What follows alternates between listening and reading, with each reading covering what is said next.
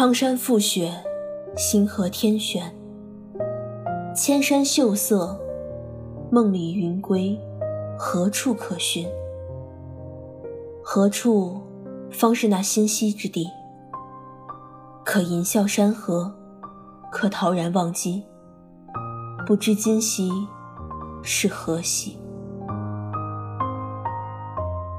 大家好，这里是清幽若雨原创古风电台，我是主播和资金。今天给大家带来的是来自优若天下温如言的《九月》。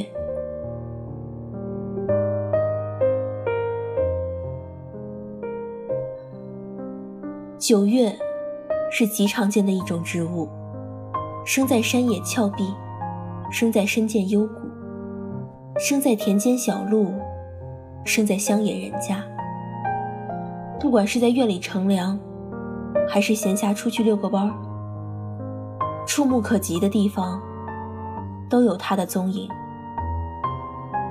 九月，其实我也不知道它本来的名字是什么，在别处也不曾见过，这边祖祖辈辈都这么叫，却是没有相关的典籍文献可考。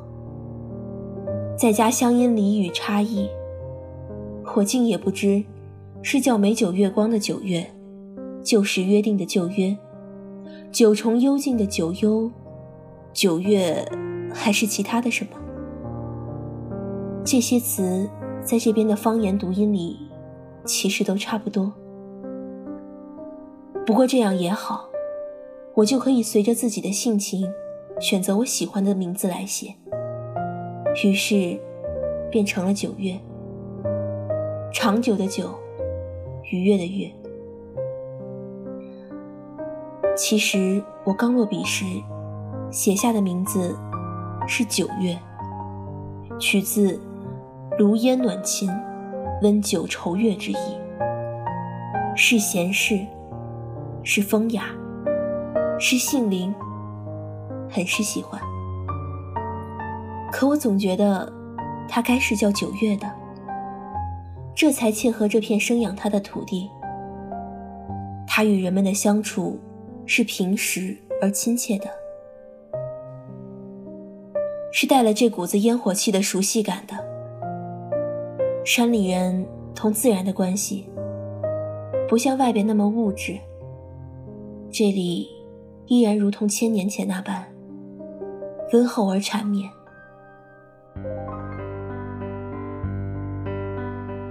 九月，取的便是这长久欢愉的意思。我想，作为山里人的祖辈们，也是乐于接受的。长长久久的快乐的过活，多好。这里依旧保持着各种祭祀的活动，祭山神、祭土地、祭祖什么的。在我见过的这些祭祀里面，求升官发财的，求子嗣绵延的，求天福天寿的，特别多。唯有这山里人的梦想里面，没有钟鸣鼎食，没有衣锦还乡。不管是小时候跟爷爷在家里祭祖，还是跟奶奶去山里烧观音香，听到最多的，求的。不过是平安健康，没有灾厄，没有病苦。人就如九月一般，平凡而坚强的长生，平凡而坚强的生长，安然且自在。我喜欢植物，沧桑而繁茂的古树，陌上花开时候淡雅的清香，不起眼的。但生机盎然的野草，都能引起我驻足，有着莫名的贴切感。九月，集了这些于一身。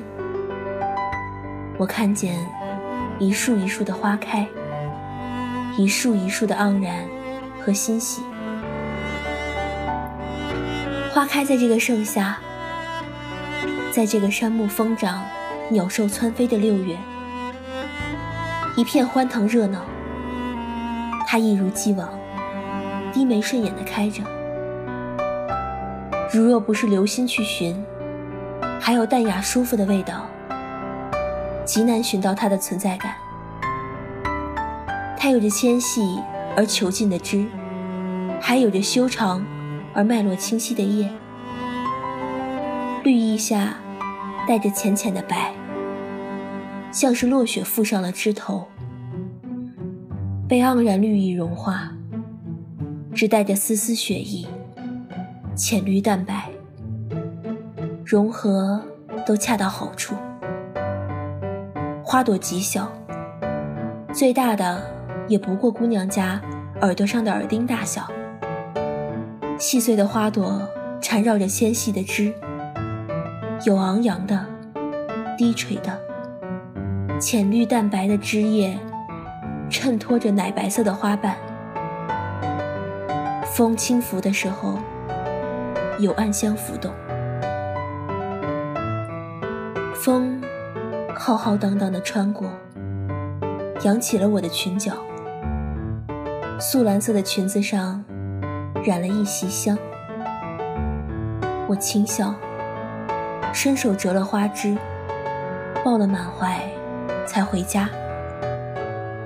寻来空置了许久、未曾派上用上的瓶子，细细洗净，装上清水，再将折来的花枝细细修剪，裁去余枝和枯叶，根茎斜剪。以吸收水分，摆成自己喜欢的样子，放在茶几或阳台、书房还是小窝，都是极好的，给浮躁的盛夏带来了一丝清凉。闭目小憩的时候，伴着一世淡雅印香，随花入了梦。以前。我家正新建院落的里边，有棵新生的九月，正正长在了原定计划里决定硬化的路面。父亲曾一度想狠心把它挖了，正开始，却又有丝不舍得。虽然它随处可见，母亲说，能长这么大也不容易，还是留着吧。再加上我和妹妹的央求，父亲大手一挥，那就留着，改道吧。于是，原本笔直的小路扭了个弯儿，为这棵不容易的树寻得了生机。后来，我扛着相机拍照时，才恍然发现，那条弯曲的路，不是瑕疵，不是败笔。平凡的院落，因着这一道弯曲，平添了许多韵味。是花修饰了院，还是这院儿成就了花呢？或许都是，或许都不是。我看到的是包容而后的和谐融洽。人和自然其实并没有矛盾，我们可以相处得很好。对于彼此，是常态，是生活的一部分。周边的孩子们来的时候，常常偷偷掬一把花瓣藏在衣兜。母亲不善数文，说不出小子袖中拢花。孩子们撒野成性，也回不出大人明察秋毫之类的典故来。这种时候。母亲总是淡淡的笑，也不让我有什么作为。熊孩子们走了以后，留着我对着树捶胸顿足，大呼心疼。母亲哭笑不得：“谁没孩子过？你那些年不也是这么凶？”好吧，我承认，我那些年也这么野。嬉笑声在山野里。荡了又荡，